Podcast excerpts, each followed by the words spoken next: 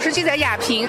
我是中国云华眼镜会副会长、金丝玉专业委员会会长李长宝，来自新疆。知道新疆有非常非常多的特别好的宝石，其中最重要的就是和田玉啊。对对对。这一次呢，我们是带来的是应该说别具一格，我们是带来了金丝玉。对对对。为什么呢？嗯，因为这个金丝玉其实它的历史也非常的悠久，和田玉大家已经耳熟能详了。对。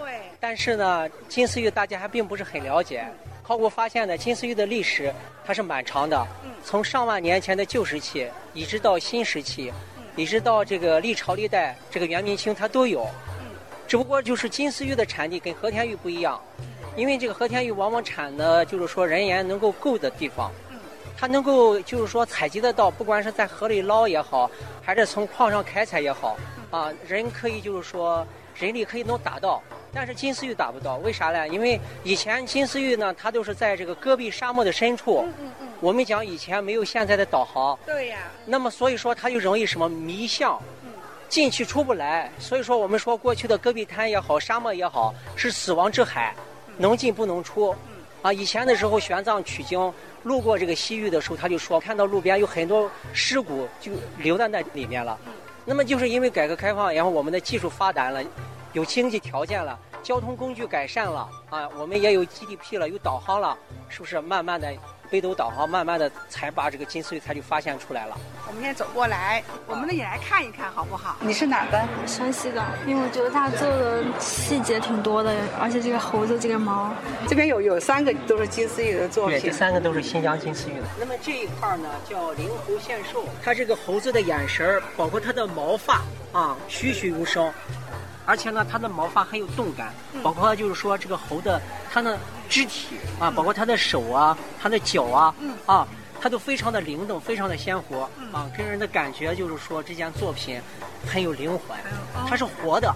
那么它这个料子的颜色是非常的丰富的，你看猴子上面它有红色、有黄色，还有白色。那么猴身呢，它是烟青色。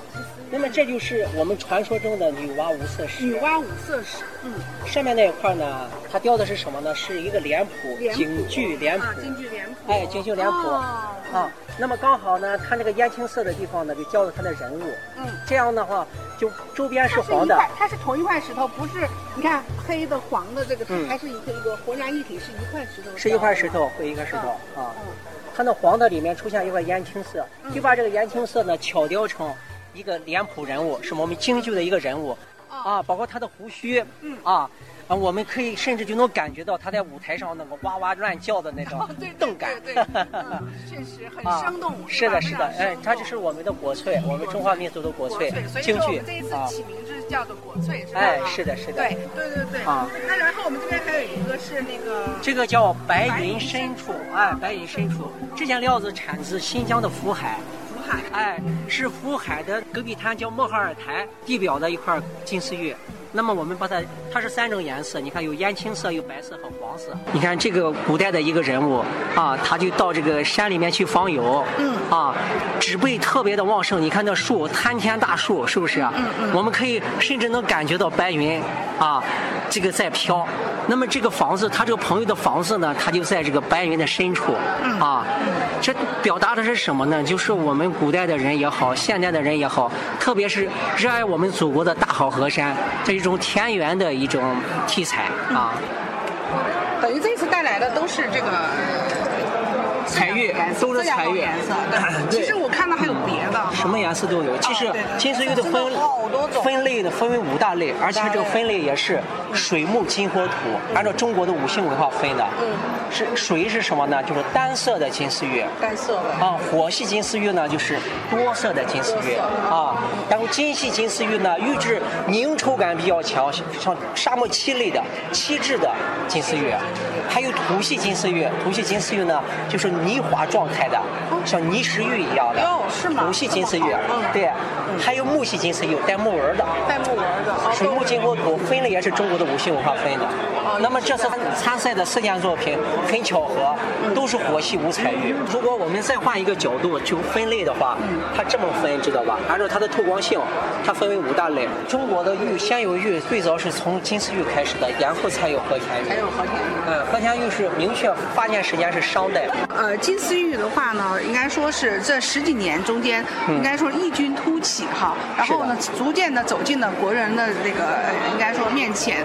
那也跟大家再讲一讲哈，这个呃，现在呢，目前呃，就是大家了解或研究金丝玉的啊，然后这个或者说喜爱的这个人群，现在会长了解多不多？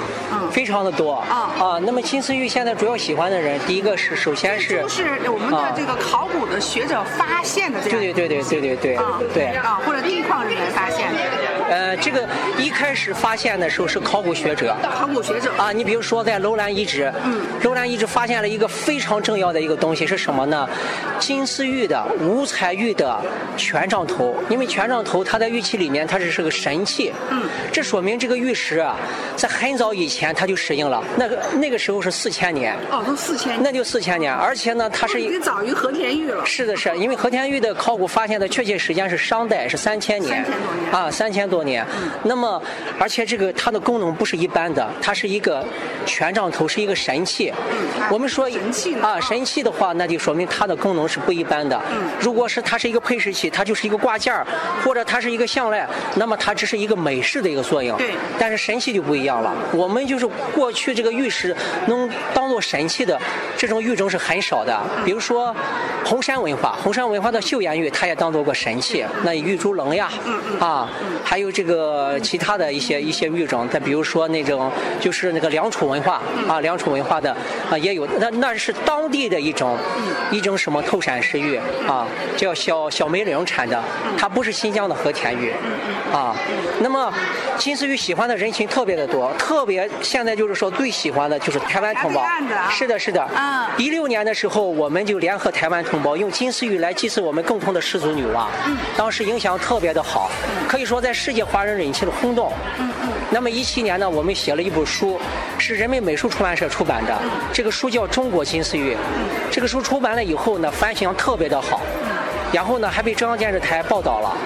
后来这个书呢，就走出了国门，参加了阿布扎比的国际图书展，就用我们中国的金丝玉来讲述我们中国的传统故事，讲我们女娲造人的故事。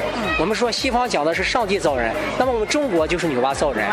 这就是我们的文化自信。我们通过一个小小的玉石来讲我们中国的故事，讲我们中国的传统文化。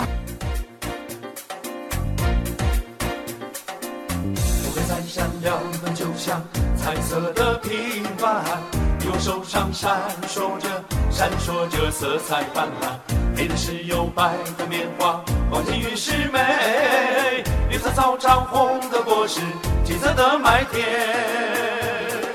葡萄挂满架，牛羊乐撒欢，秋天的石榴笑出了心窝里的甜。葡萄挂满架，悠扬了撒欢。秋天的石榴笑出了心窝里的甜，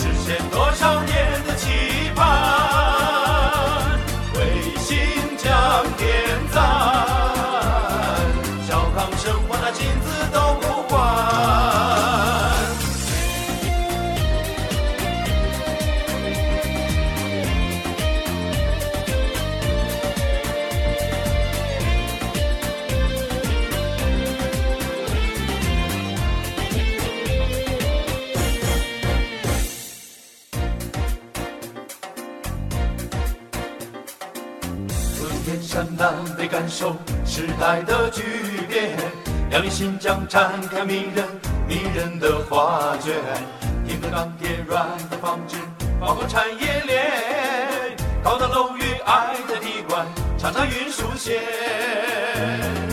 民族团结紧，携手合家欢，相爱的人们迎着风雨向前向前，民族团结紧。携手合家欢，上台的人们迎着风雨向前向前。为新疆点赞，